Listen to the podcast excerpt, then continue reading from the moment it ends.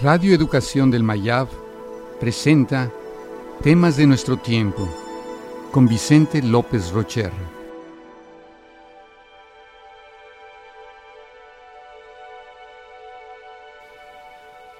Humanismo. Llamo humanismo al proceso mediante el cual una persona comprende el valor que existe en su propia vida Inspirado por este descubrimiento, el de su propia dignidad transforma la sociedad a partir de su cambio interior. Es un nuevo sentido de unidad que se gesta en el interior de cada persona. Me fundamento en un hecho básico. Estamos unidos por una humanidad común, más fundamental que cualquier ideología.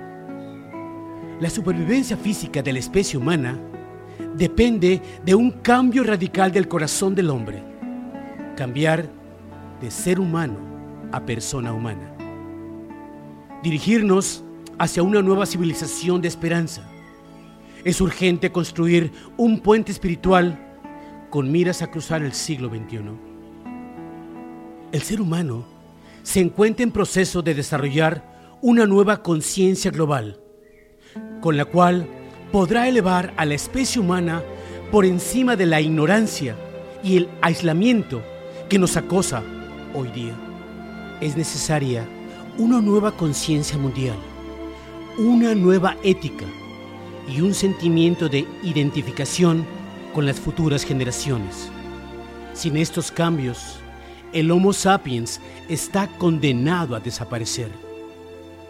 Estoy hablando de una conciencia planetaria que amplía los horizontes del pensamiento más allá de todo regionalismo. Una nueva época de la historia mundial que se divide no por naciones, razas o culturas, sino por el ser humano en relación con sus semejantes. El gran reto es superar la experiencia de alejamiento, comprender que dentro de cada uno se encuentra toda la humanidad. No hay nada humano que no sea extraño. Solo desarrollando plenamente la individualidad de cada uno de nosotros, podremos alcanzar la humanidad de todos.